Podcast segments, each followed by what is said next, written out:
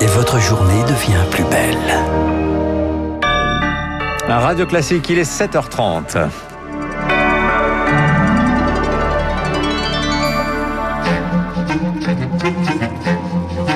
6h30, 9h, la matinale de Radio Classique avec Dimitri Pavlenko. Et c'est un plaisir de vous accompagner jusqu'à 9h. À la une ce matin, dans l'actualité, cette réunion d'urgence du Conseil des Nations Unies sur le dossier biélorusse, la communauté internationale, Augustin Lefebvre, toujours scandalisé hein, par le détournement d'un avion de Ryanair dimanche. Détournement pour interpeller un opposant, le journaliste Roman Protasevich. Plus de nouvelles depuis une vidéo d'aveu, sans doute forcée, diffusée lundi soir.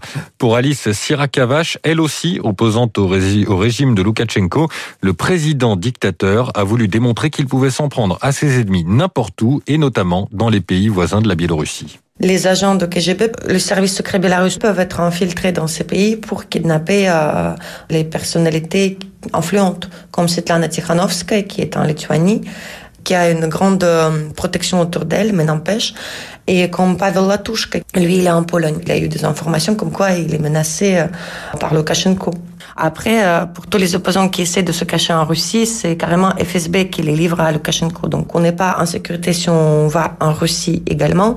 Tous les pays voisins du Bélarus ne sont pas les pays sûrs. Le propos recueilli par Marc Tédé. En France, comment évaluer le prix d'une vie brisée? La justice a accordé hier 165 000 euros à la famille d'Alexia Daval. Alexia, tuée en 2017 par son mari Jonathan, condamné à 25 ans de prison à la fin de l'année dernière. Il va devoir indemniser les proches de sa victime. Décision hier de la cour d'assises de Vesoul. Une somme qui comprend un préjudice d'affection, un préjudice financier et la prise en charge des frais d'obsèques. 5 066 euros 50 centimes très précisément.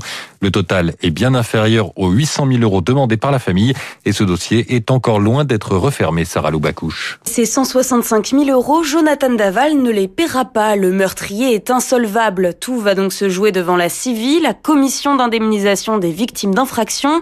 C'est elle qui statuera dans les prochaines semaines sur les montants payés par l'État. L'organisme peut s'aligner sur la décision de la cour d'assises, minorer ou bien majorer les sommes allouées. Les avocats comptent demander à cette commission les mêmes sommes que devant la cour.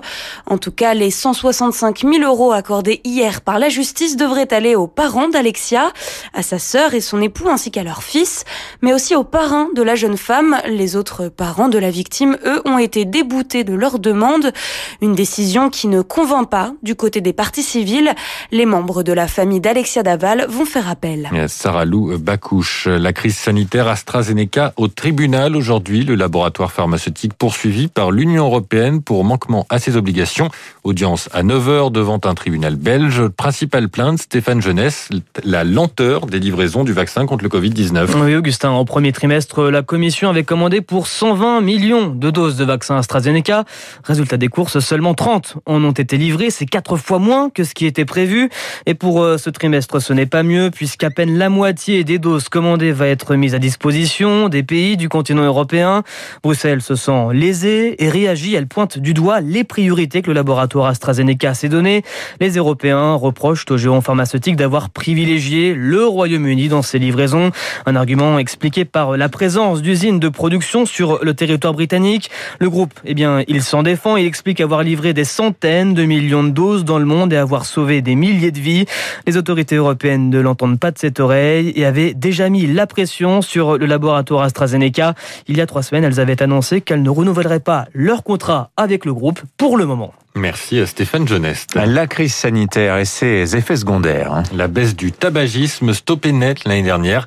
D'après une étude de Santé publique France dévoilée hier, cette année particulièrement stressante a même entraîné une augmentation de la consommation de tabac chez les plus pauvres. Cette année 2020 a aussi provoqué une hausse de la consommation d'écran, ce qui a sans doute également euh, participé à cette hausse du tabagisme. C'est ce que met en avant euh, ce matin la Ligue contre le cancer qui révèle les résultats d'une autre étude. Le tabac est omniprésent dans les films français. 9 films sur 10 montrent une personne en train de fumer ou un cendrier par exemple. Cela représente 2,6 minutes en moyenne dans chaque film, soit 6 spots de publicité pour l'industrie du tabac. Ah là là, le pouvoir esthétique de la cigarette. On termine ce journal, Augustin, avec un dossier consacré à la déclaration d'impôt. Plus que quelques jours pour le faire, hein, si vous ne l'avez pas déjà fait. Radio Classique, vous êtes ce matin en répondant peut-être aux questions que vous vous posez. effectivement, c'est même le dernier jour si vous habitez dans les départements 1 à 19. Pour les autres, il reste encore un peu de temps. Émilie Vallès, vous êtes journaliste au service économie de Radio Classique. Première question pour ceux qui ont touché le chômage partiel l'année dernière. Est-ce que ces indemnités sont imposables? Oui, ces allocations sont bel et bien imposables, tout simplement parce qu'elles remplacent votre revenu d'activité. Elles sont donc soumises à ce titre aux impôts, mais normalement le montant de ces indemnités de chômage partiel est déjà pré-rempli dans votre déclaration. Il faudra juste le vérifier. Alors, à contrario, pour ceux qui ont eu beaucoup d'activités et qui ont fait des heures supplémentaires, eh bien notez que les revenus issus de ces heures sont exonérés jusqu'à 5 000 euros et même 7 500 euros si elles ont été effectuées entre le 16 mars et le 10 juillet. Là encore, cela doit être pris en compte déjà dans votre déclaration. Alors, question sur le télétravail, Émilie. Il a parfois entraîné des frais qui ont été pris en charge par les entreprises. Est-ce que ces frais, on doit les déclarer? Vous avez pu en effet recevoir l'an dernier une indemnité télétravail pour vous dédommager de l'achat de mobilier de bureau, d'un ordinateur, par exemple d'une chaise, ou encore pour supporter des coûts de communication plus élevés. Eh bien, cette allocation, vous n'avez pas à la déclarer. Elle est totalement exonérée d'impôt sur le revenu dans la limite de 550 euros. Et pour ceux qui n'ont pas reçu euh, d'allocation télétravail de la part de leur employeur Dans ce cas, vous pouvez opter pour les frais réels, ce qui veut dire que vous pouvez déduire toutes vos dépenses professionnelles liées au télétravail. Mais attention, il faut avoir gardé les factures car vous devrez être en mesure de pouvoir justifier de ces frais. Si vous ne les avez pas, l'administration fiscale simplifie la démarche pour 2020 et admet que l'on puisse déduire un montant forfaitaire, 2,50 euros par jour de télétravail, avec un plafond à 550 euros pour l'année. Mais il faut faire vos calculs car parfois il est plus avantageux de conserver tout simplement l'abattement de 10% déjà calculé par l'administration. Merci Émile Vallès du service économie de Radio Classique. en tout cas, merci hein, pour toutes ces précisions. On y voit beaucoup plus clair maintenant. Merci Augustin Lefebvre. Vous revenez tout à l'heure pour le rappel des titres à 8h30. Dans un instant sur Radio Classique, restez avec nous les spécialistes. Iran, Syrie, Russie, Corée du Nord, Biélorussie. Les sanctions pleuvent depuis quelques années de la part des Nations Unies et de l'Union Européenne. Qu'est-ce que cela vaut? Cas concret avec le cas biélorusse, on voit ça avec euh, Emmanuel Faux. Et puis Alexis Karklin sera avec nous. Il nous expliquera le fonctionnement de ce projet d'imposition mondiale, cette taxe à 15% minimum souhaitée par les États-Unis. Sans eux, rien ne se fait, semble-t-il. On tentera là aussi d'y voir plus clair.